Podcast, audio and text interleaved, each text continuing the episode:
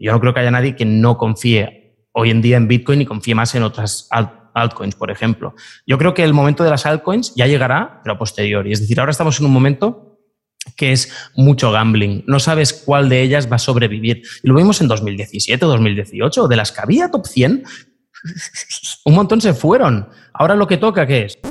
Buenas ninjas de la vida otra vez más desde Estonia, que ya sabéis que me encanta escapar del verano sureño europeo que me, me achicharro. En cambio aquí en Estonia, en Tallinn, estoy con el cielo sin nubes a 19 grados y en comparación con los 30 o 40 grados que hay en España o cualquier otro sitio del sur de Europa, pues me encanta estar aquí, ¿no? Lo que también me encanta es que baje Bitcoin, aunque parezca que no, porque entonces puedo comprar barato. Y siempre que hay un poquito de drama, pues aprovecho para traer en el podcast. Ah, tengo, he tenido conversaciones con Lunático y no como hoy, también los chicos de Hablando Cripto que tienen un podcast. Es la segunda o tercera vez que vienen ya al podcast y hay, hay, ese feeling, ¿no? Esa conexión. Así que el drama hace que la gente quiera escuchar cosas al respecto. Así que he traído gente que está hablando solo de cripto, ¿no? Y cómo lo hemos vivido nosotros.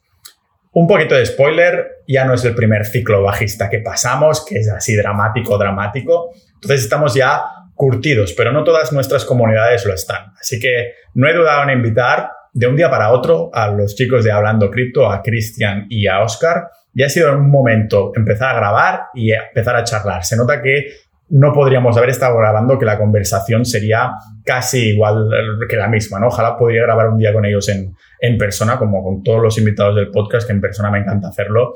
Y siempre hay esos cortes, ¿no? De, del vídeo en sí, de, de, que tienes que dejar hablar y no parece una conversación fluida, pero con ellos la verdad es que es todo, todo fluidez, ¿no? Igual que la fluidez de mi cash, de mi dinero que he ido poniendo en Bitcoin, a medida que ha aumentado el indicador del miedo, del miedo extremo, pues ya ha aumentado yo el grifo de meter más pasta, porque mi estrategia no cambia. Soy como una maldita estatua. Estoy ahí comprando constantemente y si baja más, compro más. Y si baja más, compro más. Así que de esto vamos a hablar hoy. Como siempre, antes de empezar, recomendar Sociedad.ninja, la comunidad del podcast. Esto es un autopatrocinio. Dentro tenemos canales de Bitcoin, de altcoins, de NFTs, pero también de negocios online, de salud, de actualidad, un montón de cosas. Somos gente multipotenciales. Y esto es una cosa que no existía hasta ahora, porque si tú eres un multipotencial y tienes, eres aprendiz de todo, maestro de nada, y tienes mil grupos en los que te quieres meter, al final terminas como con una mensualidad enorme de grupos en los que estás. Pero si eres multipotencial, dices, hostia, me uno a Sociedad.ninja y ahí tengo todo, ¿no? Estamos, somos proactivos, una comunidad muy proactiva con los grupos, cada canal es realmente proactivo y además tenéis episodios privados solo para miembros, boletines exclusivos solo para vosotros, por menos de lo que cuesta impuestos en España al mes, por menos de lo que cuesta una cerveza pronto en España al mes. Podéis apuntaros a sociedad.ninja. Muchas gracias a los miembros actuales.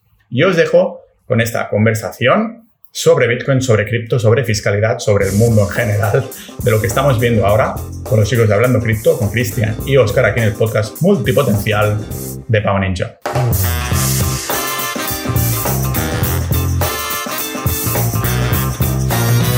Qué placerazo, ¿eh? Volveros a tener. Estoy, me pongo contento ya de solo... Y esto que estamos en cripto noche, cripto invierno, cripto crisis, ¿cómo lo llamáis vosotros? cripto infierno, ¿no? Con el calor que hace. Yo cripto invierno, pero realmente sí, infierno le pega más ahora mismo. Un Solana Summer, ¿no? Es esto, el veranito de Solana a 55 grados.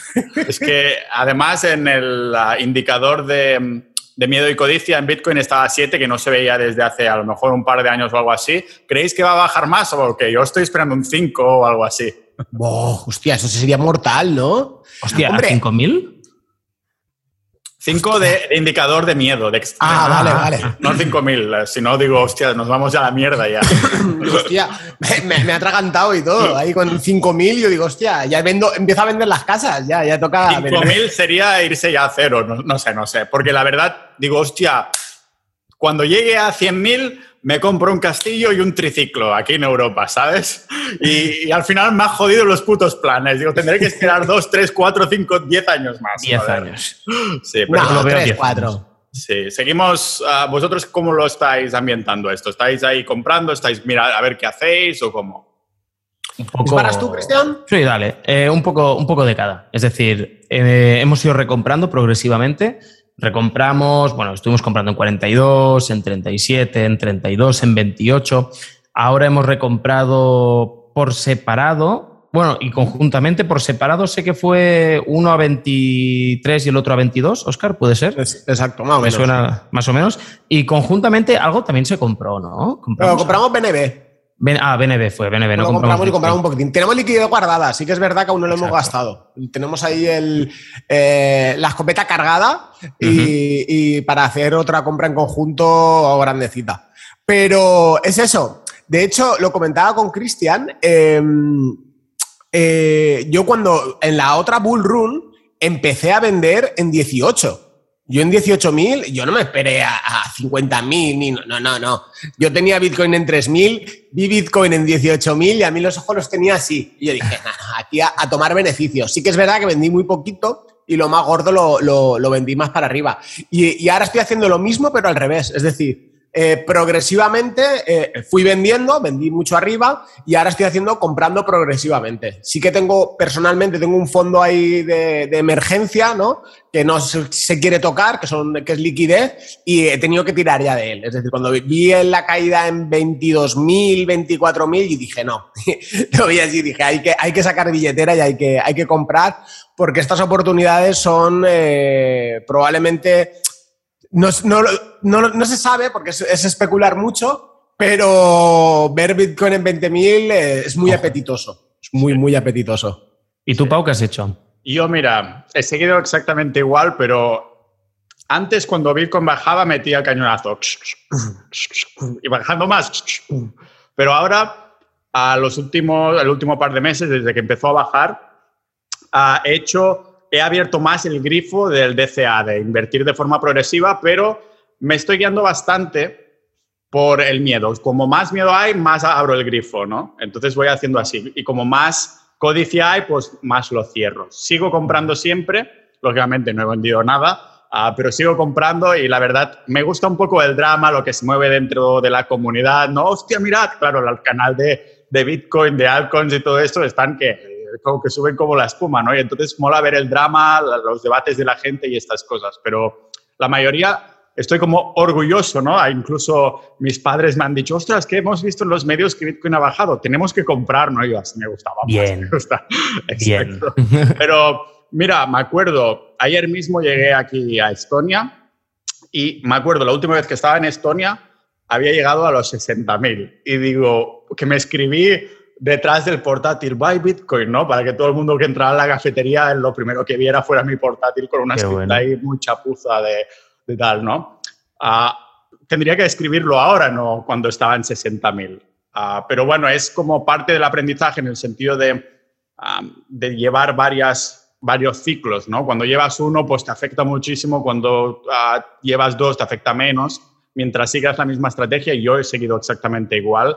Uh, y me mola comentar cómo, está, cómo lo está viviendo la gente, estas personas que hacen relativamente poco que, que van entrando. Y para la gente que son padres, además, es una buena oportunidad para comprar el Bitcoin para su hijo, ¿no? Para dejarlo en, para cuando tenga 18 o 28, que a los 18 yo si tuviera un hijo no sé si se lo, le daría un Bitcoin, porque a lo mejor está muy alocado y se lo gasta en tonterías. Totalmente. Yo no se lo daré a los 18. De hecho, acabo de tener esa conversación con mi hermano hace una hora. ¿Sí? Es decir, hace nada, hace un rato. Y decir, hostia, y le he dicho eso y digo, es que me da porque vamos a ser papás, Cristian y yo, independientemente. Sí, que es decir, él va a tener su hijo, yo voy a, a tener mi hijo. Eso, eso me, confundí, tío, cuando me dijo Cristian. Digo, hostia, que vas a tener gemelos. No, no, que uno Oscar, uno yo. Eh, digo, ah, hostia. Diferentes madres, confundir diferentes también pareja, pareja de hecho, ¿no? Pero bueno, felicidades. Ya, ya sé que el podcast une mucho, pero no tanto, ¿no? Hostia, No pero no te hemos contado la historia, ¿no? No sé si la sabes. A ver. Pues eh, el mío toca para el 13 de julio, más o menos, y el de Cristian para el 6, 7 de julio. Es Wow. decir, una semana de diferencia. Y si haces cuentas atrás, eh, cuando se, se consumó el amor, eran con, con el máximo histórico de, de Bitcoin en 65.000.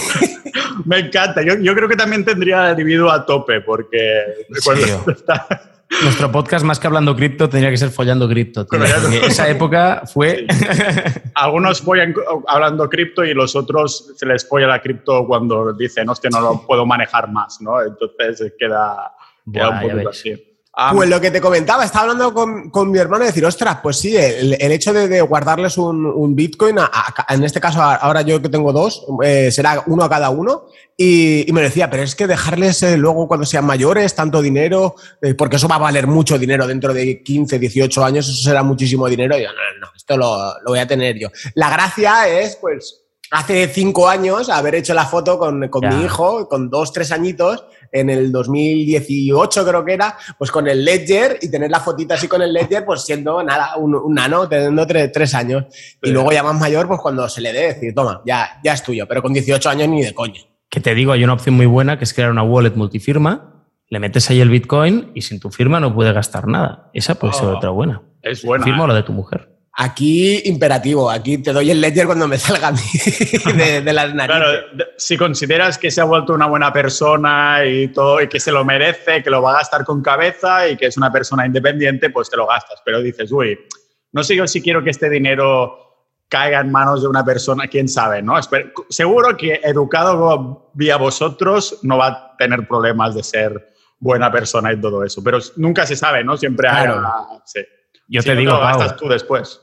Yo te digo, yo ya mi hijo tiene dos años, es muy pequeño todavía, pero yo ya, le, ya tengo preparado su primer Monopoly, versión cuatro años, ya la tengo. Su siguiente Monopoly, versión seis, ocho años, también la tengo. Ya están allí. Yo estoy esperando ya que crezca un poquito y vamos a jugar. Que, vea cómo es el mundo. Cristian el planificador, ¿eh? Hostia, lo tiene ahí todo. todo Me hizo mucha ilusión al verlo, tío. Lo vi y dije, vente con papi.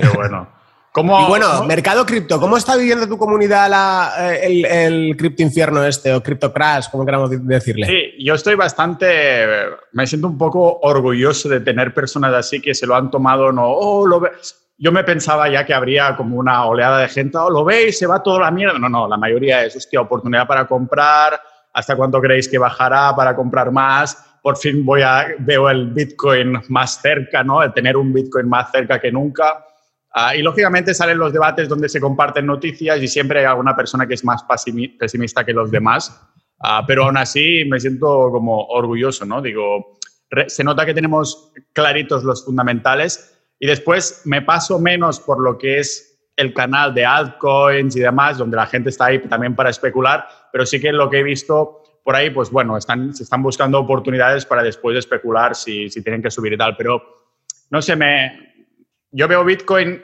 un poco como la adopción de Internet, ¿no? Poco a poco, mientras que las otras altcoins sí que las veo un poquito como las .com. Cuando hubo la burbuja de las .com, ah, sobrevivieron solo, solo, entre comillas, 80 empresas. Google, Amazon, gigantes de ahora, ¿no? Yo estoy seguro que si las criptos en general son una burbuja o una época en la que se puede especular y sacar buena pasta, estoy segurísimo que uno de los sobrevivientes, supervivientes, va a ser Bitcoin. ¿Cómo lo ha vivido la vuestra? Pues nuestra comunidad, la verdad, que mm, nos sentimos bastante identificados con lo que tú comentas. A nivel general, la gente, tenemos un lema en nuestra comunidad que es Lambo o ruina, ¿vale? Entonces, claro, ahora mismo el indicador está más cerca de la ruina que del Lambo. Pero bueno, es en estos momentos donde se empiezan a amasar las, las futuras fortunas. Esa es nuestra opinión. Al fin y al cabo, eh, en nuestra comunidad hay de todo. Hay gente que, que se la ha llevado la ansiedad, eh, hay un caso en concreto de alguien que ha dicho, mira, mm, desconecto Internet durante un tiempo porque no puedo gestionarlo. Me supera, he hecho un mal uso de mis inversiones, me he sobreinvertido y tengo que parar esto porque me está afectando mucho a nivel de salud. Se le ha dado muchos ánimos, lo que necesites aquí estás. El resto, la gran mayoría, eh, lo entienden perfectamente en qué momento estamos y chicos, decidnos cuándo vais a comprar para saber si estamos comprando también en buen momento o no. Eso es por lo, en líneas generales lo, lo que más hay. La comunidad está muy concienciada y cada vez más de Bitcoin sí, el resto ya veremos. Al fin y al cabo, esto va todo por etapas, ¿no? Si comprabas Bitcoin en 60, en 50, en 40, en 30 porque te parecía bueno, ahora no tiene sentido que pienses en vender, sino en todo caso, si confías en el proyecto, en comprar. Yo no creo que haya nadie que no confíe hoy en día en Bitcoin y confíe más en otras altcoins, por ejemplo. Yo creo que el momento de las altcoins ya llegará, pero a posteriori. Es decir, ahora estamos en un momento que es mucho gambling. No sabes cuál de ellas va a sobrevivir. Y lo vimos en 2017, 2018, de las que había top 100, un montón se fueron. Ahora lo que toca, ¿qué es? Desde mi punto de vista, ¿eh? comprar Bitcoin lo que yo hago, vamos, no lo recomiendo a nadie, no es consejo de inversión, etc. Pero yo compraría Bitcoin, me olvido de las altcoins en general y ya tendremos tiempo de volver a jugar con las altcoins, de jugar con pequeños, con de estas que tienen mucho potencial de subida, pero todavía no estamos en ese punto. Sí, es muy exacto. Aún no, yo creo que no estamos ahí. Ahora es Yo lo- Bitcoin yo- acumulación. Yo como lo mido muy bien, eh, es por el, el índice de bajas. Es decir, el- en 2017, pues eh, 2017-2018 ya tenía el primer canal de Telegram que teníamos de, de criptomoneda, pues lo teníamos nosotros. Eh, bueno, no de criptomonedas en general, sino el que gestionábamos nosotros, el que, eh, me refiero. Y del 2017 ahora, la gente que había ahí, eh, hay como 5.000 personas. Pues a lo mejor hay dos, tres personas de 2017 ahora.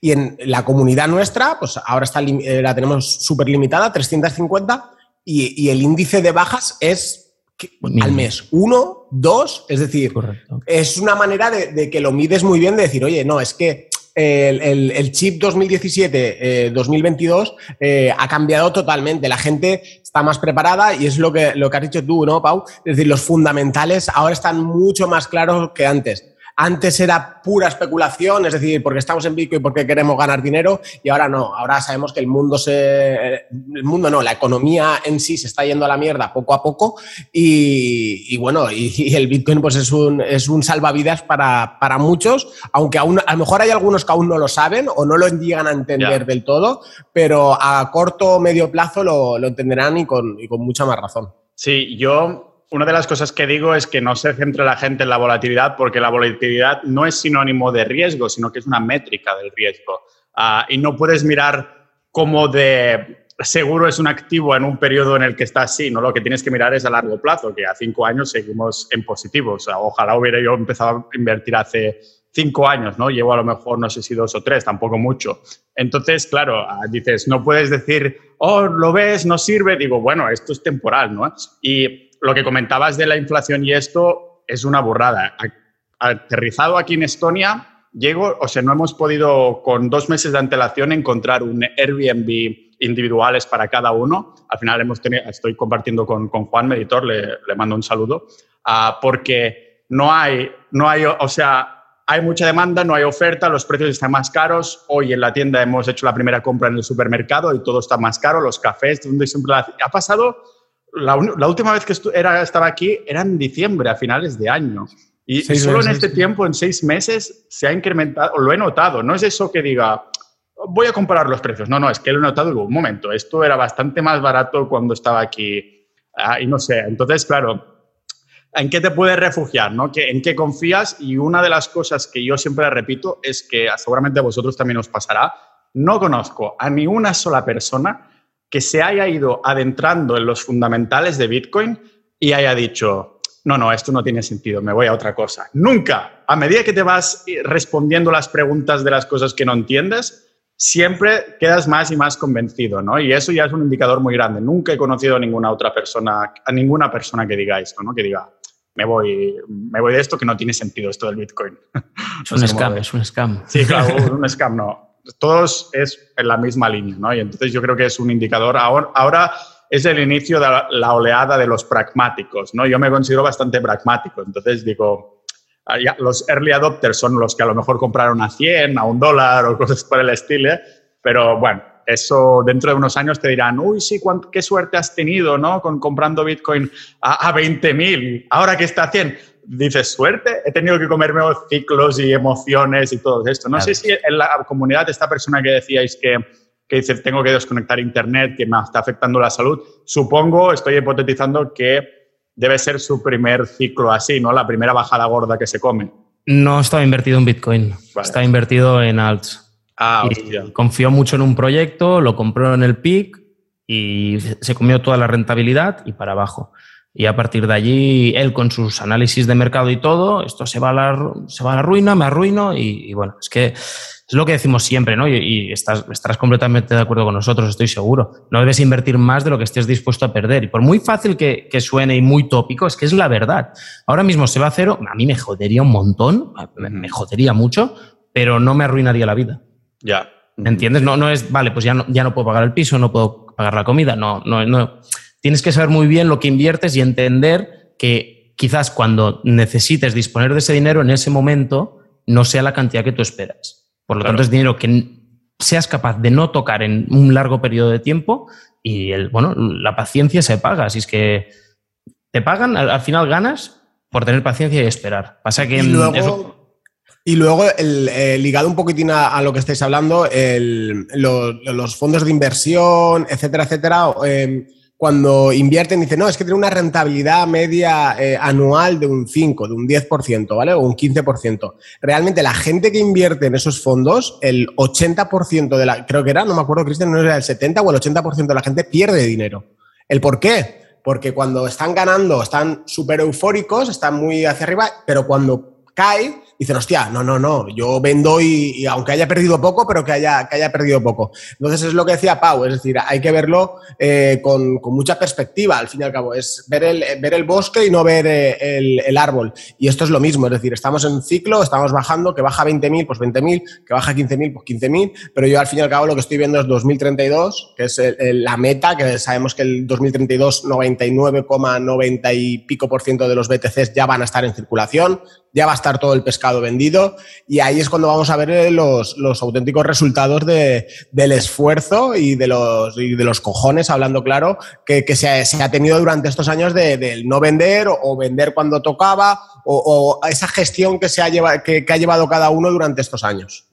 Sí, yo quiero, una de las cosas que remarco de vez en cuando en el podcast, y no, no viene mal volver a recordarlo, es este estudio de Vanguard mismo, ¿no? de los fondos indexados que decía que la gente que hacía más rentabilidad a largo plazo eran dos perfiles de personas, o que se habían muerto o que se había olvidado que tenían cuentas con ellos. Entonces, te das cuenta de la simplicidad que es simplemente, es solo tener la paciencia, tener los, o los cojones, o las dos cosas, ¿no? Cojones con paciencia, para decir, no, no, yo decidí esta estrategia y si la voy, la voy a seguir. Y no tiene por qué haber solo una estrategia ganadora, ¿verdad? Puede haber varias, pero la cuestión es no ir cambiando, porque nuestro cerebro está hecho ahí, ¿no? Para generar problemas cuando no los hay, porque en, en un hábitat natural tendríamos que estar generando eso, ¿no? Resolviendo problemas, a- a- o sea, teniendo soluciones a problemas que se nos generan. Si no los hay, pues los generamos nosotros.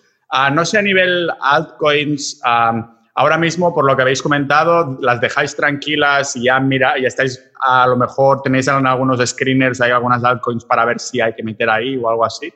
hay dos, tres, cuatro proyectos que aunque sean altcoins, estamos, vamos siguiendo aumentando la exposición, pero no en la misma cantidad que en Bitcoin, ¿vale? Es algo mucho más secundario.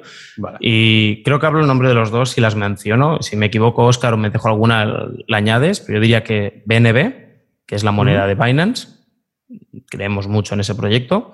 Polygon, también nos gusta mucho. AVAX, de Avalanche, es un proyecto que nos gusta muchísimo también.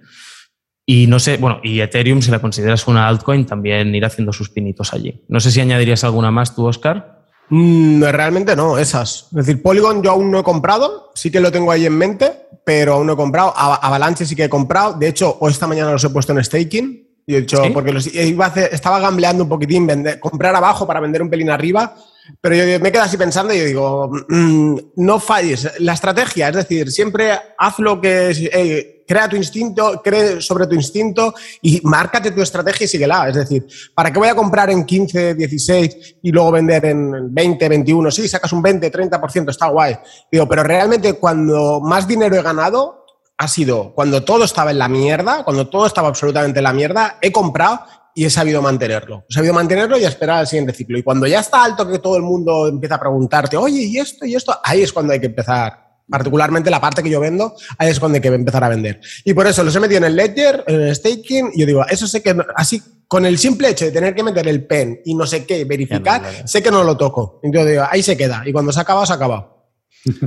Claro, yo estoy igual, no, no, o sea, no, vas a no me llevo el pen por los sitios y demás para ver si meto, saco, no, no, es solo para sacar, lo mando a la dirección, lo que sea, y ya está. No sé si, o sea, ¿tenéis algún tipo de, de exchange que hagáis de este tipo de compras y ventas en periodos cortos de tiempo? O sea, ¿qué plataforma usáis? Ahí yo creo que cada uno usamos una diferente, ¿no? Sí. Y me gustaría ahora- saber también el por qué cada uno usáis una diferente. ¿Empiezo yo? o empiezas Sí, dale, dale, Oscar. Yo ahora, pues mira, me, por, por un, por un earn que hicieron para ganar un poquitín, hazte cuenta en Huobi. Y, y trasteé Huobi, empecé a probarla y dije, coño, si el, el, exchange está de maravilla, me gusta más que Binance y te, tienes un montón de cosas. Tienen, hacen airdrops constantemente por estar tradeando allí y te dan, y, y de hecho con los airdrops, desde que, porque yo es verdad que cuando empezaron a hacerlos fui de los primeros. Entonces habré sacado como en dos, tres meses como unos casi mil euros. Sin exagerarte, solamente de los, de los airdrops iban dando, han hecho como ciento y pico, y como yo iba tradeando, pues me iban tocando, me iban tocando, y me ha ido gustando el exchange. Y ahora hacen como launchpads o parecidos que se llaman Prime List, y tú por tradear tienes opciones de comprar, si te toca, que tienes como una papeleta, eso se multiplica siempre por, por 7, por 8. Entonces, la verdad es que me está yendo, está yendo bien y estoy dejando de utilizar Binance. Binance lo utilizo ahora básicamente para, para la tarjetita, que no sé si la tendréis vosotros, pero bueno, la tarjeta de Binance... No, no, estoy, no estoy puesto. ¿Qué, qué tienen? Tienen, bueno, tienen, hay varios sitios que lo tienen. Tienes una visa y tú puedes eh, eh, monetizar tus, tus cripto. Es decir, tú vas con tu tarjeta visa y yo voy pagando todo con, con cripto. Bueno, es verdad que lo tengo en stablecoin normalmente en, en USDT o, o, o Boost, Binance USD. Y, y, con la tarjeta vas pagando y tienes cashback también, te vuelven un 2%. Entonces lo de la tarjeta es una maravilla. Es decir, a la hora de, de poder monetizar sin, sin, llamar mucho la atención, para, para, que, para que, nos entendamos, ¿no? Eh, es, es, una maravilla. Y yo al fin y al cabo estoy 100% dedicado a, a, a esto y, y, al fin necesito esa monetización. Es decir, sí, tengo mis nóminas, tengo mis todo, toda la empresa y todo el rollo, pero luego hay a veces que te da esa, esa facilidad de uso, ¿no? Uh -huh. Vale. Yo estoy en Bybit. Y uso Bybit básicamente porque había un launch, launchpad en su momento que me gustaba mucho, una lanzadera de un proyecto, me gustó, y tenías que comprar su token y en función de la cantidad de tokens que tuvieras de su BitDAO, pues pod podías tener más participaciones en ese proyecto o menos, un poco como Binance con BNB y sus launchpad.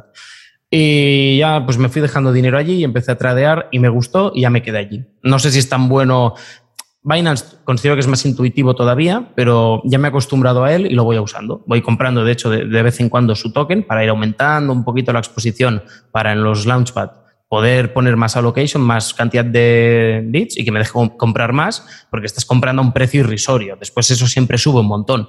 Y yo qué sé, que te dejen comprar solo 20 dólares, vale. Pues esos 20 dólares tranquilamente se te van a convertir en 100 o 150. Entonces vale la pena. Y eso lo puedes reinvertir y al fin, poco a poco vas haciendo una bola. Y en momentos como ahora yo creo que es buen momento de comprar monedas de proyectos de este estilo, porque también mmm, has dicho Huobi debe tener su propio token. Sí, yo lo que comprando el HT creo que se llama. Y de hecho, todas las ganancias que he tenido ahí las he pasado al, al, token de ellos porque pienso que a largo plazo venderá. Hay, vamos a recalcar una cosa para quien no nos conozca. Cuando hablamos de, de sí, he comprado esto, he comprado esto, nuestro portfolio, hablo por Cristian y por mí, 80% es, 80, casi 90% ahora mismo es Bitcoin Ethereum. Es decir, cuando hablo de compro esta altcoin, he comprado Avalanche, he comprado BNB, estamos hablando a lo mejor de un 0,5% del portfolio, o un 0,7%, es decir, algo insignificante. El grueso es, es, es Bitcoin y, y, y Ethereum, particularmente yo particularmente yo, sí, no sé si está bien dicho. eh, y entonces eh, eh, esta caída nos ha afectado, pero claro, si Bitcoin ha caído un 70%, creo que está, más o menos 65-70, las altcoins han sangrado 90-95 y hay algunas que nos hemos visto en 98-99%. Os soy sincero, ni, no he mirado ni un solo gráfico de ninguna altcoin. O sea, yo he estado solo mirando Bitcoin, que es lo que me interesa. Entonces os quiero preguntar sobre esto. ¿Cuánto dices que han sangrado, que han bajado una burrada? De media 90%. de media, ¿eh? Es decir, Avalanche, sin ir más lejos, que lo está viendo esta mañana, eh, el máximo fue 150 dólares, 147. Y ahora están en 15. En 15. Es decir, para que, tiene que hacer un por 10, un, un 1000%, para que, creo que es un 1000%, para que recupere el, máximo histórico. Y por eso es lo que comentaba Cristian, muchas de las altcoins en este ciclo no van a volver. Es decir, ya nos pasó antes, es decir, y, con proyectos buenos. Hablamos de IOTA, hablamos de, de Stellar, XLM, en este ciclo, en esta bull run que tuvimos estos años, no se llegaron a recuperar. Otras sí, como Cardano, como, como unas cuantas más, pero hay muchas que se van a quedar en el, en el camino. Y en este ciclo va a pasar lo mismo. Las empresas, sobre todo, que han sabido gestionar, han tenido buena gestión de riesgo, músculo financiero, eh, sus productos o sus proyectos son de valor, son las que van a, se van a quedar. Es decir, pero quienes están vendiendo humo, pues eh, se irán, se irán con el dinero de, mucha gente, desafortunadamente, y, y es lo que hay. Es decir, pero bueno tenemos que venir lloraditos de casa, ¿no, Cristian? Como dicen. Sí. Y, y tenemos que saber a lo que, a lo que nos atenemos. Es decir, este mercado es, es salvaje oeste. Es decir, esto es el salvaje oeste. Y, o, o lloras y dices, oh, no, es que esto ha ido mal. O dices, vale, sí, esto está manipulado, esto está tal. Vale, va- va- ¿qué es lo que hacen los grandes o, o de qué manera, qué estrategia puedo tener para, para poder seguir a eh, ganar en este mercado? ¿no? Y, y sabes que alguna mierda de estas te vas a comer, seguro, si más si especulas con, con altcoins, pero el, el- el porcentaje de, de beneficio-riesgo pues vale la pena. Pero claro, siempre con un pequeño parte del, del, del portfolio, es decir, nunca volverse locos porque luego vienen estas cosas y, y luego pues lloramos. Sí. No sé si os engancháis, o sea, ya sé que vuestro porcentaje más grande, como acabáis de comentar, es Bitcoin, Ethereum y demás, pero no sé si teníais antes un poco de luna y os enganchasteis los dedos con esto o no, no era el caso. No. ¿Cómo lo vivisteis, o más bien dicho, cómo lo vivió vuestra comunidad, la comunidad de la gente que está metida en cripto, que sí tenía estas cosas? ¿Tenía mucha pasta ahí metida? ¿No lo hacía porque vosotros tampoco? ¿O como De nuestra comunidad no sé si hubo mucha gente pillada Muy con Luna, poquitos, creo muy que poquitos. no. Porque es un producto que no, no es que no, no es que su- supiéramos algo que el resto de gente no sabía, ¿no? Era, parecía un proyecto bueno, tenían también su el protocolo Anchor, creo que se llamaba, que te da un 20% de, de retorno anual y tal. Pero bueno, simplemente nosotros usábamos otras herramientas por, y mantenemos que bueno, trabajamos mucho con Waves y tienen algo muy parecido a lo que tenía Luna, que tú ponías tus stablecoins allí en Buyers Finance y te dan un retorno. Y es un protocolo de un lending and borrowing. Y como usábamos ese, la verdad es que no miramos otros protocolos. Y fue gracias a eso que no nos atrapamos probablemente, porque hemos llegado a tener mucha liquidez ahí puesta. Claro. Y, y en Buyers Finance, bueno, cualquier plataforma de lending and borrowing, tú sabes que tú prestas el dinero, pero si el 100% está prestado, no lo vas a poder retirar en ese momento. A cambio, vas a tener un interés mucho más alto que te va a ir pagando mientras el que lo ha pedido vaya pagando los intereses diariamente. Entonces, eso es lo primero que tienes que saber porque puede ser que cuando necesites tu liquidez en estos protocolos no puedas retirarla porque está toda dada, pero por contra te está aumentando la, cantidad de liquidez que tienes. Entonces, si, si tienes eso claro, eh, ya puedes usar estas plataformas sabiendo lo- a, a lo que vas. Entonces, nosotros usamos esta, ya nos gustó y no miramos otras más. Gente, hubo otros influencers que recomendaron Luna hasta la saciedad y de hecho vendían hasta cursos muy caros y basaban todo el curso solo en Luna y este protocolo. Creo Pues que ha ya habido mucha que- gente arruinada. Creo que ya sé. Sí, sí, vale.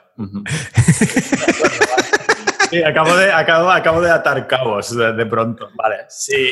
Hostia, es, Es verdad. es un poco jodido, ¿no? Que en estas situaciones, porque lo crees tanto y de pronto, ¡puf! Sí, es una putada. Es Te revienta putada, la cara ¿eh? y no solo revienta el proyecto Luna, re- revienta tu reputación por haber estado recomendando. Toda, que- toda. que podía- Sí, sí. Sí. Es, Es es que- una que pena y, y ha habido que gente nos puede. que se ha suicidado y todo, ¿eh? De, Sí, ¿en yo no conozco ningún caso en concreto, pero sí que lo he leído de, de gente que lo tenía todo, que se había vendido la casa y lo había puesto ahí. Y claro, cuidado, pasas de la noche a la mañana a no tener nada. Y el, primer día no sé si hubo ya ocho suicidios en todo el mundo, solo por lo de Luna.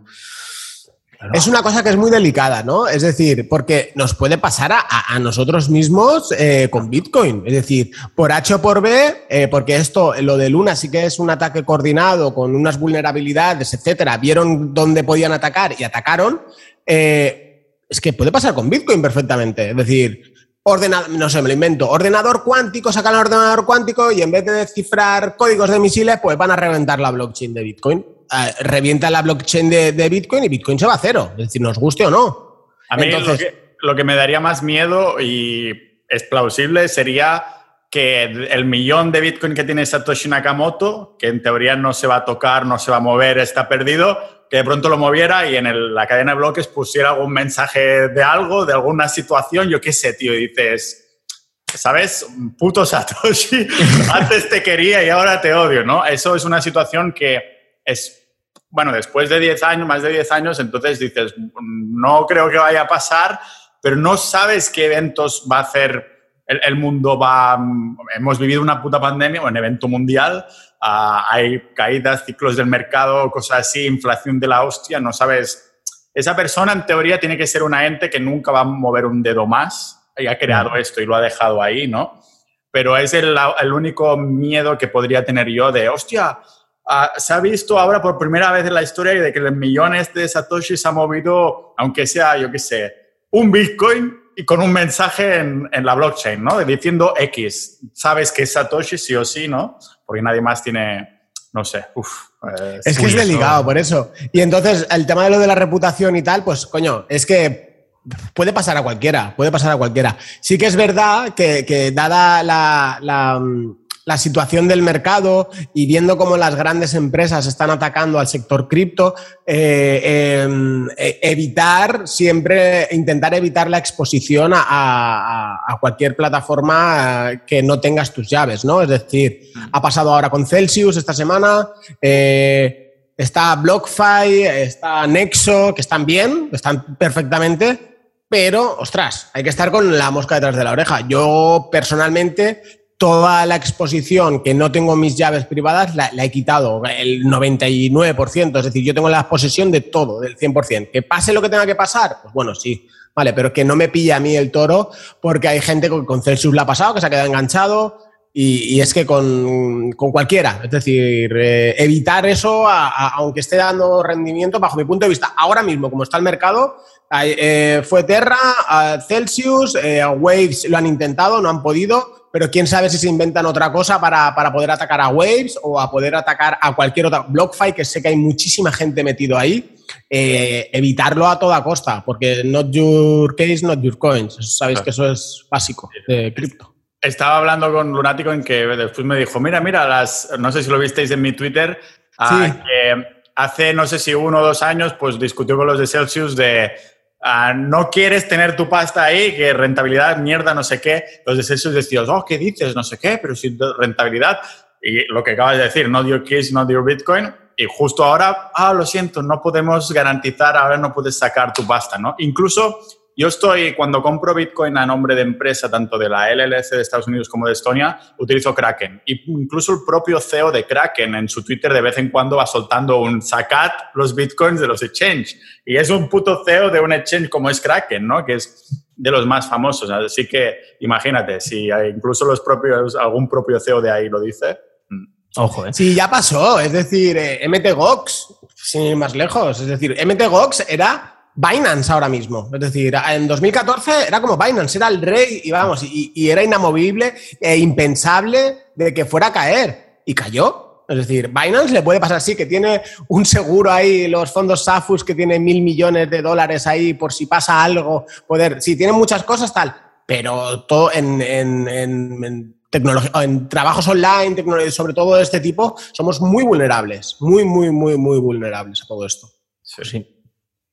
Ahora que has dicho, Pau, la LLC en América, la última vez que hablamos estabas mirándolo. Ahora, después de todo este tiempo, volvemos y ya la tienes montada, lo has hecho al final. Sí, sí, sí, es muy rápido de hacer. Ah, no sé si en, total todo el proceso, a lo mejor unos cinco días aproximadamente. Y es, está muy bien porque es eso, 0%. Es algo, ah, es 0%, pero es lo que se llama una pass-through company, es decir, tienes que tener una buena residencia fiscal porque de lo contrario es como que el dinero que recibes vía LLC pase a ser tuyo directamente, ¿no? Pero como herramienta para después declarar si quieres gasto, como cosas así, son muy liberales, ¿no? Puedes tener tu tarjeta de Wise, por ejemplo, el antiguo TransferWise, a nombre de la LLC, ir comprando tus Ubers, tus no sé qué y decir, no, no, esto es gasto de empresa. Y después, claro, esto en el balance, pues es los beneficios netos, que entonces es lo que tendrías que declarar, ¿no? Es, un poco así. Y entonces también, claro, puedes comprar criptos y es un gasto y entonces tienes el Kraken ahí abierto, que el Kraken además ah, no pone ningún problema ah, con las LLC de Estados Unidos, se puede hacer perfectamente. Ah, la única que no puedes usar Wise para transferir dentro de la LLC, sino que necesitas otro banco tipo, creo que hay Mercury, hay otro también por ahí, que está bastante... Yo lo, tengo por si acaso también, porque a lo mejor no sabes qué va a hacer Europa. Yo estoy contentísimo con Estonia, me encanta este país. Ayer aterricé y dije, hostia, me siento como en casa, como mi segunda casa. Y, pero no sabes las presiones de Europa, lo que van a hacer con las criptos. Ah, entonces, tener la empresa también en otra jurisdicción me da la libertad un poco de que sí, a lo mejor las dos jurisdicciones se van a la mierda, pero no se irían al mismo tiempo. Si alguien la anuncia antes, pues lo mueves todo y entonces ah, tienes más ah, más sitio donde pivotar, para decirlo así, más base, ¿no? Entonces... Es... ¿Y si tuvieras que escoger? ¿Cuál Ah, crees que...? Ahora mismo de- elegiría Estonia, es lo que me gusta más, por el tema de, de, utilizarlo todo digitalmente, de que es en Europa, de todas estas cosas, ¿no? A ver, la LLC es an- anónima, súper fácil, nadie te está mirando ahí con lupa, no tienes apenas que declarar, no hay contabilidad, eso es la puta hostia, pero si tuviera que elegir solo una, pues empezaría igual con, Estonia, igual que llevo estos últimos años, y seguiría por ahí, sí. Ah, que por cierto, ah, ya que estábamos mencionándolo, hay esta nueva ley europea del año pasado, me parece que era, que puedes tener tu empresa en Estonia y vivir en España si tienes una oficina en Estonia y una persona que tiene un trabajo considerado esencial para la empresa, porque normalmente hay mucha gente que tiene empresa en Estonia, vive en España, pero yo conozco de algún caso que viene a Hacienda y te dice, Majo, que esto tiene que ser una SL española, ¿sabes? Porque tú estás administrándolo al 100% desde ahí. Entonces, claro, hay, muchas cosas de ahí, ¿no? Además, nunca sacas agua clara porque la Hacienda española es como muy gris y ya lo quieren así, al fin y al cabo. Ah, así que, y, por, y por, os quiero preguntar por esto, porque yo es algo que por suerte no tengo por lo que lidiar, que es declaración de la renta en criptomonedas. Ah, ahora termina el 30 de junio, ¿no? ¿Cómo habéis... ah, Um, o sea, ¿ha sido un estrés o lo teníais súper calculado vuestras hojas de Excel o cómo ha ido? Te digo. Te dejo hablar. Vale. Te digo, mi gestor me ha dicho. Eh, eh, a ver cómo te lo explico. Mi gestor eh, lleva muchas empresas, empresas muy grandes, lleva gente de muchísimo dinero, AdSense, muchísimo, maneja mucho. Y lo que me dijo, me dijo, Oscar, en mi lista, me dice, tú eres el último y, y subrayado, pero en rojo, pues lo, lo más rojo que hay.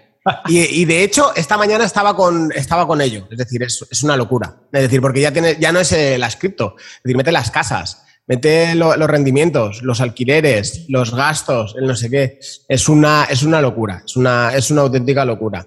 Sí que es verdad que conozco mucha gente que, eh, dada la situación stand-by que está en España, es decir, que sí que tienes que declarar permutas, pero no tienen claro. Entonces, mucha gente que no tiene nada en exchange eh, españoles, llámese Bit2Me, Together, Eurocoinpay, estos tres, cuatro son los más conocidos, eh, no hay fiscalmente una manera de, de que te puedan saber de que tú has tenido esas, esas permutas, ¿no? Entonces lo han dejado un poquitín ahí parado. Y porque las sanciones ahora ya no son 5.000 euros, ahora son, creo que son 200 euros. Entonces riesgo-beneficio y dices, bueno, tal. Pero lo de hacer las permutas pues está siendo una locura, porque te, te metes con CoinTracking con, o con la plataforma que sea, no voy a decir nombre, eh, y, y- y- y es que es, es de locos, es decir, es una auténtica locura. Wow, hostia. Tal cual, básicamente. También nos lo lleva con la S el, el de esto, el gestor, y nada, así estamos. Tienes que tenerlo todo muy bien atado. Por desgracia, fue- es bastante complicado. Con lo fácil que lo podrían hacer, eh, lo complican mucho. Lo fácil sería que tú dijeras, pues he comprado tanto, he vendido tanto, punto. Y está como los fondos Pero no. de inversión.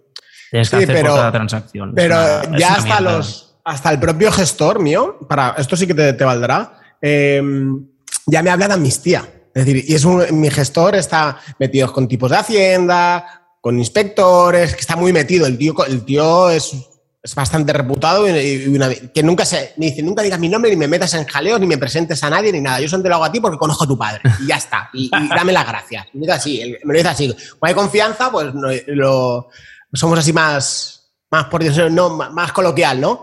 Y me lo dije, y un día hablando con él por teléfono, dice, Oscar, dice, esto va a llegar un momento, dice, que es que los mismos inspectores de Hacienda, me lo dicen, dice, es que tiene que haber una amnistía. Es decir, tiene que haber una amnistía sí o sí, porque está todo tan sumamente descontrolado que es Claro. que no saben por dónde cogerlo. Dice, no tienen ni idea, es decir, no, no tienen ni idea de, de cómo hacerlo. Sí, ahora con las permutas, y le digo yo al gestor, y digo, vale, yo 2020, que bueno, ya está tributado en otro país, y yo digo, yo hice como una media de 6 millones de transacciones, porque tenía un bot de, de, de grading, de estos. Y le digo, ¿qué hago? ¿Te mando un Excel con los 6 millones de transacciones? ¿Cómo lo hacemos? ¿Le- ¿Les imprimen las 687 hojas y se las damos? Eh, ¿Cómo dice? "No, Si es que no tiene ningún sentido, es decir, es que no, no tiene ningún sentido lo que hacen. Y es que ese es el problema. Y digo, pues a veces, pues mira, eh, es lo que hay.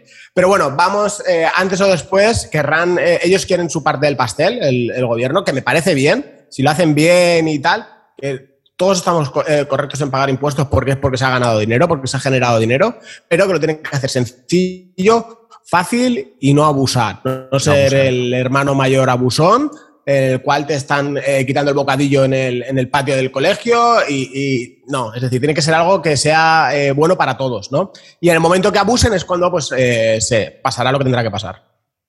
Hostia, es que, claro, lo comparo aquí en Estonia que es súper fácil. Yo si saco dinero para poner en Kraken, digo, he sacado tanto dinero en líquido para poner en Kraken. No me piden las operaciones de dentro y una vez a final de este año me dicen, ah, dime el total de tu Bitcoin y a cuánto equivale de mercado ahora actualmente. Y ya está. No, hay, no, no me piden ningún tipo de transacciones de compra-venta o algo por el estilo. Solo el ingreso ahí y ya está.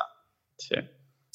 Eh, en realidad te lo piden resumido, los cabrones. Dicen, no, no, tienes que decirme cuántas transacciones, cuánto es lo que has generado, cuántos no sé qué, cuántos no sé cuántos. Dices, ya, pero. Es decir, mételo todos en los programas, los programas luego no te los cogen, las APIs. Es que es un, dolor de cabeza. Es que no te haces una, haces no te haces una idea. Y la gente, pues, la mayoría de la gente tu comunidad, me imagino que pasará lo mismo, pues ha hecho el, doble check, ¿no? Es decir, lo dejamos en visto, ¿no? Y, bueno, pues si vienen, que, vengan y, a ver. Luego sí que es verdad que hay gente que tiene pocas transacciones, pocas tal, que eh, sí, lo, si es poco y es sencillo, claro, se hace sin ningún tipo de problema. Pero eh, generalmente.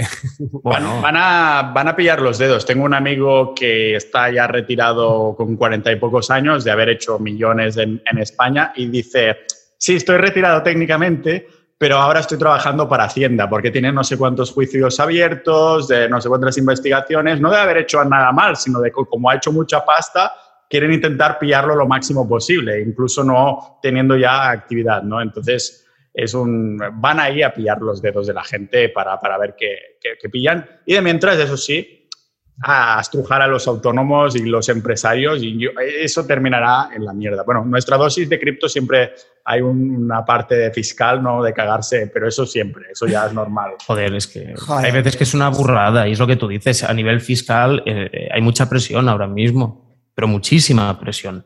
Y en cuanto a facilidades, yo considero que hay muy pocas. Cero. No te paras a pensar, un trabajador versus un empleado, y no, no, te compensa. ¿eh? Hay muchos trabajos que no te compensa ahora mismo. Pones en riesgo tu capital de inversión.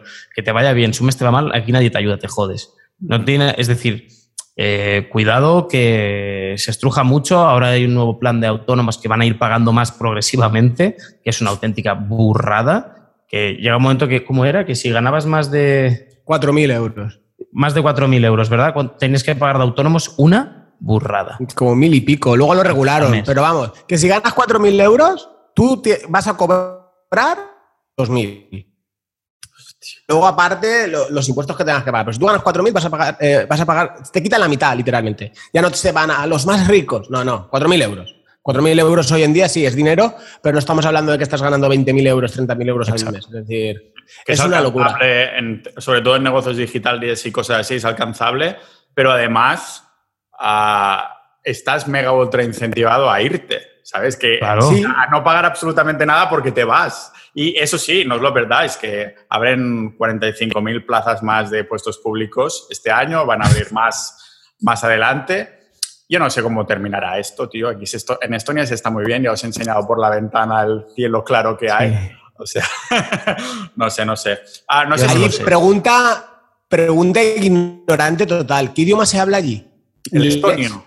El estonio. Estonio, tienen idioma propio, ¿verdad? Sí, sí, sí. Se parece un poco más al finlandés, son de raíces urálicas. O sea, igual que el sueco, noruego y demás tienen lenguas, o sea, es una lengua germánica.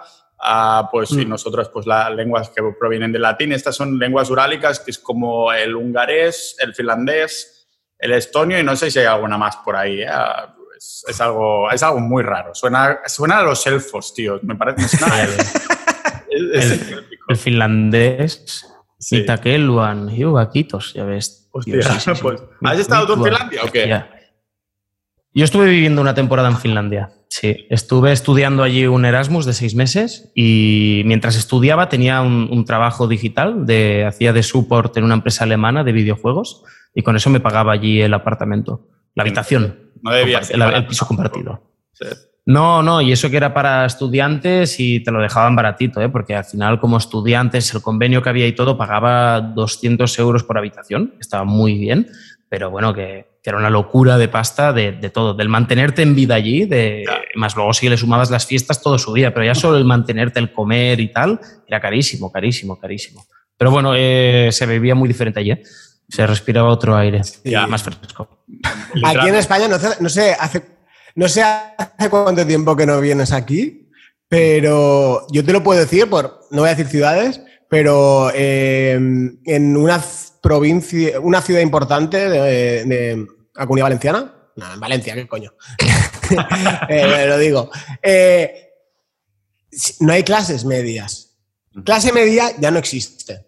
No existe. Es decir, la gente, los políticos de ahí desde la Moncloa, desde donde mierda sea, lo dice muy bien. Pero tú vas a la calle y está gente que vive bien, que está bien, tienen sus, pues, y ahora los que viven bien, normalmente pues los que trabajan en Mercadona o, cosas así, es un poco, llama, llama, un poco la atención. Pero está gente que vive bien y, gente que está en la mierda total. Gente que está en la mierda. Ayer fui a comprar, tengo un camaleón y fui a comprar grillos y, me dijo el chico, no, están cambiando lo de la luz, no tengo para la tarjeta. Y yo, mierda. Y bueno, me acerco al cajero un momento. Y hice nada, una, es una calle y había un, un, estos de, como, como caritas, ¿no? De comida. Y una cola de gente para pedir comida. Exageradísimo, exageradísimo. Y, ves, y, lo ves en la, en la, cara de la gente. Tú vas por la calle y ves a gente que están hablando, con, viste bien, contentos, felices, y luego vas por otro y es que lo ves y dices, es que están en la mierda, está absolutamente en la mierda. Y están todo a bases de.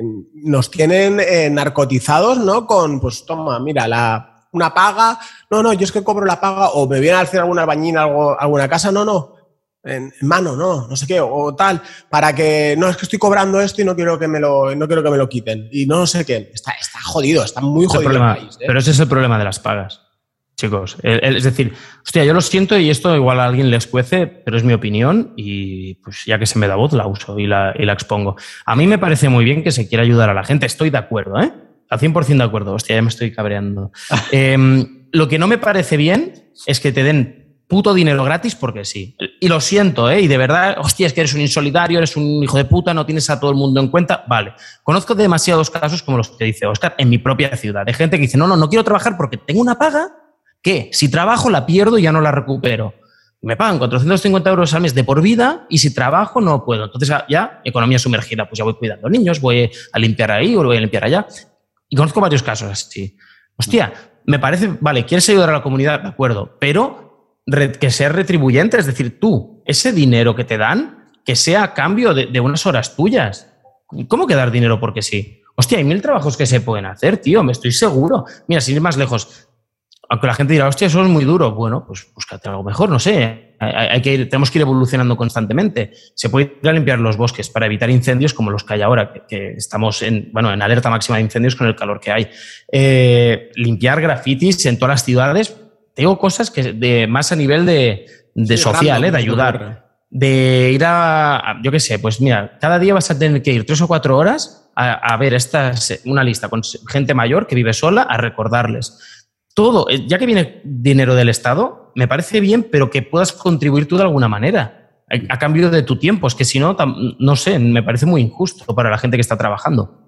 Oh, es que no encuentro trabajo, vale, pues te dan esta ayuda a cambio de que tú trabajes para ellos un poco. Si es que tampoco es nada descabellado. Al fin y al cabo, todos nos regimos por eso. ¿No? no, lo veo. ¿Cuánta gente hay sola en casa que no puede ni, limpiar? Y luego para poner un asistente social para que vayan a limpiar es una auténtica locura. Y luego te va una hora a la semana y, bueno, yo es que lo he vivido de cerca de eso ahora, de hecho. Pues cosas así, o ir a hacer la compra a la gente mayor. Si hay un montón de cosas que puedes hacer para mejorar la sociedad, a cambio, ya te digo, tú tienes tu ayuda, ¿vale? Porque no encuentras trabajo de nada más. Te la damos, pero vas a tener que hacer algo tú, no te puedes quedar solo en casa sin hacer nada.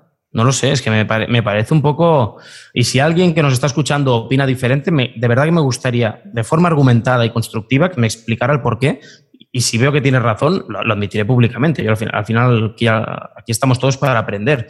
Mi opinión a día de hoy es esta. Ayudar a la gente que no encuentra nada, sí, pero dando. Esto es una cosa bidireccional, no unidireccional. Si no estás hay, hay, que matizar que si a lo mejor es alguien que está con la pierna rota que porque hay la gente Coño, muy claro. extremista. Es decir, alguien que no puede es porque no puede, pero porque no pueda de verdad, ¿no? Que no, no es que, ay, es que no, no encuentro.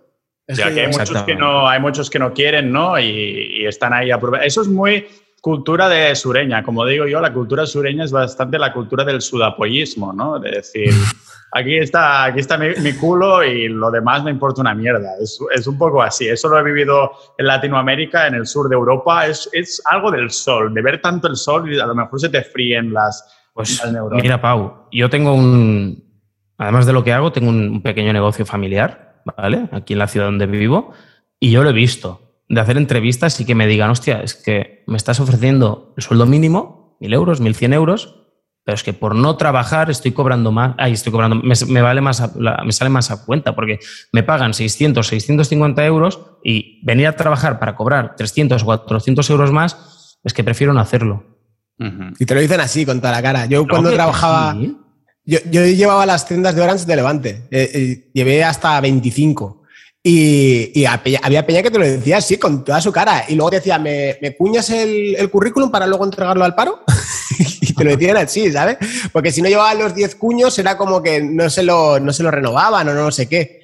Es, es flipante, yo, es, es, es alucinante. Pero bueno, hay, hay casos y casos, ¿no? Es decir, hay, de todo. Pero es un poquito lo que dices, Pau, que al final llega un momento que, que a los que intentan innovar, eh, eh, pf, yo qué sé, a mí me llevan una freida de impuestos que para que llega un momento que dices, hostia, yo tengo un límite. Tengo, este es, yo sé el límite que tengo. Yo digo, como se pasen de, de- de esa raya, yo digo, yo sé que, que, que me piro. Es decir, pero vamos. Sí, eso quería preguntarte, o sea, ¿hasta qué punto la gente aguantará? O sea, a lo mejor en vuestro caso como emprendedores, ah, yo sé, os dedicáis a montones de cosas, pero ¿hasta qué punto dices, ya, ya está, tío, ya no, no, no, me, no, no voy a tolerar más, tío, te me estás meando en la cara, ¿no? O sea, el- cada año nos han esta- os han estado subiendo, yo, yo fui autónomo dos años, ya después me fui y por suerte no he tenido que volverlo a hacer, pero cada año, pum, pum, pum, pum, pum ah, eso no para. O sea, a la que la gente lo acepta, aunque, se,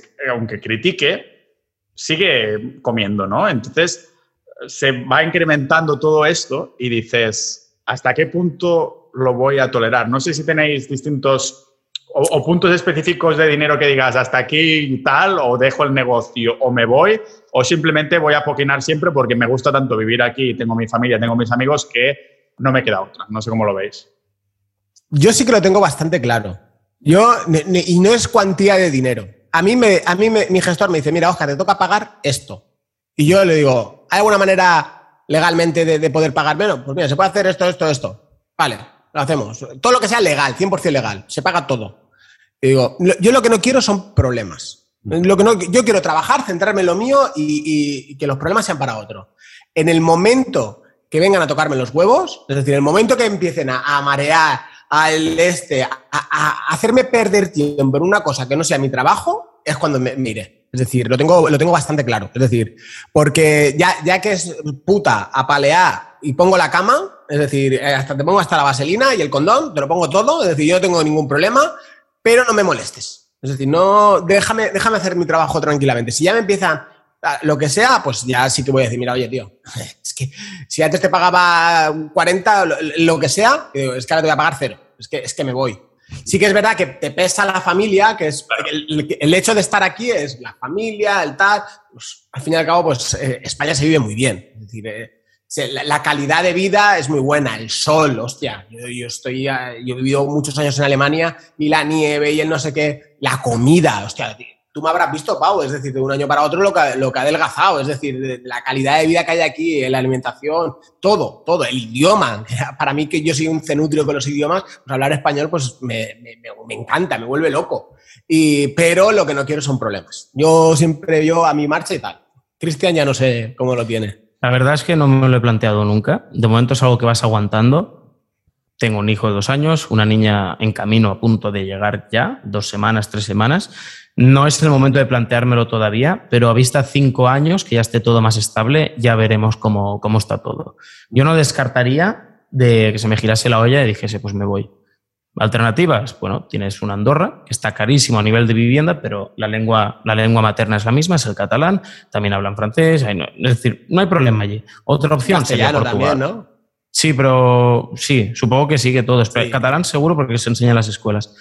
Eh, otra opción podría ser Portugal, aunque el otro día ya hicieron un intento de decir que iban a marear con las cripto y al final se retrocedieron pues, por, lo, por lo que debieron ver. ¿no? Yo no lo descarto al 100%. Si estoy aquí en España a día de hoy, es exclusivamente por la familia. La familia. Obviamente no me voy a quedar aquí por, por la presión fiscal porque es que me encanta ser solidario con todo el mundo y ver cómo todo lo que trabajo, el 50% se va. Eso no me parece muy... Y luego que hay a veces que los servicios públicos dejen que desear. Uh. No, bueno, me, sabe No, mal. no, es que es así. Es que así. yo, Pau, cuando vine aquí, cuando volví a España, al mes dije, vale, me voy a hacer un seguro privado. Es decir, mi, mi hijo tiene un problema de, de- de oído, etcétera, y, y- y que te da- me daban la prueba para dentro de seis meses. Le digo, pero ¿cómo me vas a hacer una prueba dentro de seis? Eh, Es que no, el COVID, es que el COVID, es que el no sé qué. Y te haces el seguro privado y me lo hacen en, en el, en el mismo día, me lo hicieron. Mi, mi tía abuela tiene 87, 89 años y hace unos meses cuando visité me dijo, ya es que me tengo que hacer unos análisis y unas pruebas, pero me dicen que dentro de también rollo seis meses por el COVID. Y digo, pero una señora que ha estado aquí pagando toda su vida impuestos, no le vais a hacer unos putos, no vais a encontrar un hueco para... Es que yo estaba flipando, ¿sabes? Es, bueno, es que me, me enciendo. ¿Cómo puede ser? Ya. ¿Cómo puede ser que estemos tan endeudados como estamos y esté yendo la cosa así? Porque no sé el PIB si era ya un 120 o 140, no lo Más recuerdo cuánto era. 120, no me Pero es decir, cuánto. tendríamos que trabajar más de todo un año, todo el país, sin ver ni un duro, solo para pagar la deuda y no sería suficiente. ¿Sois conscientes de lo que significa esto? ¿Tú, tú ves cómo van los porcentajes? Pagamos casi lo mismo en intereses de deuda que de educación. ¿eh? Es decir, Cristian, ¿sabes, ¿sabes lo que se me acaba de ocurrir así? ¿el qué? Es que estabas hablando y es que me ha venido, me ha venido al pelo. Eh, vamos a mirar alguna casita en Andorra para invertir. Podríamos hacerlo. Porque un- está, para uno es cara, para uno es cara, pero para dos a lo mejor no es tanto. Claro, idea, para ¿eh? vivir. Piso independiente No sé. cada uno, ¿sabes? Como la- los dos pisos, un... ahí. No, no, eso es caro. Aquí la pela es la pela. Eh, aquí se mira uno para los dos y se alquila y en el momento que se necesite, pues no es mala idea, ¿eh? Me, Podemos me mirarlo. alegra, me alegra que, tengáis, que vengáis al podcast y os salgan estas ideas. Esperaré el 10% de comisiones, irá a la hucha de Sociedad Ninja. Hostia, yo tengo una pregunta, Pau. Estando tú con la empresa en Estonia o la LLC americana, ¿tú puedes invertir en bienes raíces en España, por ejemplo? Ah, sí que podrías, pero creo que entonces tienes que abrir un NIF y entonces, claro, igualmente la empresa paga a pagar impuestos de todo eso como si fuera una persona en España, algo así. Vale. No, tampoco me, me lo he mirado mucho. De lo que sí me había mirado mucho es comprar aquí en Estonia, porque es facilísimo con la empresa y 0% de impuestos vía empresa. Entonces, puedes comprar propiedades con tu empresa y es lo más fácil del mundo. Sí, sí. Y a nivel, al- Oye, espera, repíteme que se me ha cortado un poco. digo, a nivel de alquileres por Estonia, ¿qué tal va el retorno de la inversión? Sí, ahora está. Cada vez hay más. O sea, es que los precios van subiendo. Tampoco lo miré porque decidí al último momento. Dije, no, no, yo si me compro algo será para vivir yo, ¿sabes? Ah, pero. Uf, es. A lo mejor cerca del centro puedes tener cosas por 600, 700 euros, pero se van. Van subiendo cada, casi cada mes, tengo la sensación yo. Ah, Está todo y Europa hay- igual, ¿eh? y hay inmuebles por aquí. La zona donde estamos es la zona que se ha revalorizado más de cosas que antes valían 20.000 euros hace 10 años, ahora valen 400.000, ¿sabes? Imagínate. Sí. Era, es la zona hipster cerca del centro y entonces ah, se vuelto así. Ah, Oscar, yo sé que tú tienes inmuebles, pero tú, Cristian, tienes ah, co- cositas compradas. Eh, estoy en proceso. Vale. Todavía lo voy a lo anunciaré en el podcast cuando se pueda, cada vez estoy más cerca. No quiero decir nada hasta que esté todo firmado y- y ¿Para no Y- gafarlo o qué? Sí, para no gafarlo y porque me jodería mucho si no sale que me lo recuerde nadie. Creo que es algo que se quede en mi baúl de los recuerdos. No es verdad, es, un- es algo muy diferente, es un concepto diferente y cuando, cuando se pueda lo explicaré. También es, es una inversión bastante gorda y, y, bueno, más adelante, la idea está allí, ¿eh? la idea es que antes que acabe 2022 tenga una propiedad interesante, y, pero todavía no. Y no descarto voy mirando, pero sale está fuera de mi alcance ahora mismo, está demasiado caro, los pisos que me voy mirando para a, modo de inversión. Es algo que no descarto, de momento voy acumulando y espero para cuando llegue el momento de decir, vale, ahora, pum, pum, pum, disparar. Sí. Dos horas y media máximo. Y cada loco con su tema. Bueno, señores, os he tenido aquí em, secuestrados una horita, que es más o menos el average, y sé que estamos grabando rollo mediodía, en plan así al último momento, porque, bueno, los mercados lo hacen, pero mola mucho saber ah, en, lo, que estáis metidos y ya os digo, es como venís al podcast y dices, oh, qué bien, voy a grabar con este par, ¿no? Así que espero que sea antes de 2022, ya que termines con ese proyecto y que también volváis a venir antes de que termine 2022. Así que, Oscar y Cristian, muchas gracias por haber venido al podcast. Gracias a ti. Antes que acabe 2022 también, de cara a julio, agosto, tendrás que venir al nuestro y actualizarnos un poquito con todos tus sabios consejos emprendedores. Y, nada, muchas gracias por habernos invitado. Siempre es un placer. Me siento, hablo en nombre de los dos, nos sentimos súper cómodos siempre que venimos aquí a hablar contigo. Siempre aprendemos cositas nuevas. y muchas gracias y hasta la próxima.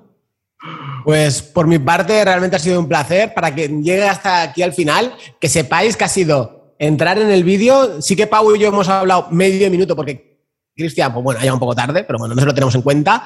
Pero ha sido, venga, Pau ha dicho, callaros, no habléis, no habléis al botón, grabar y venga, y adelante. Estas son las mejores conversaciones y como veis, eh, salen las mejores ideas, ¿eh? porque ahí se nos ha ocurrido. A mí sí, yo ya tengo ahí eso ahí en, el run, run en la cabeza y, un placer, realmente un placer y esperamos eh, verte pronto por, por, nuestros lares, ¿no? Por nuestro podcast. Claro, así será. Gracias, guapo. Venga, abrazote.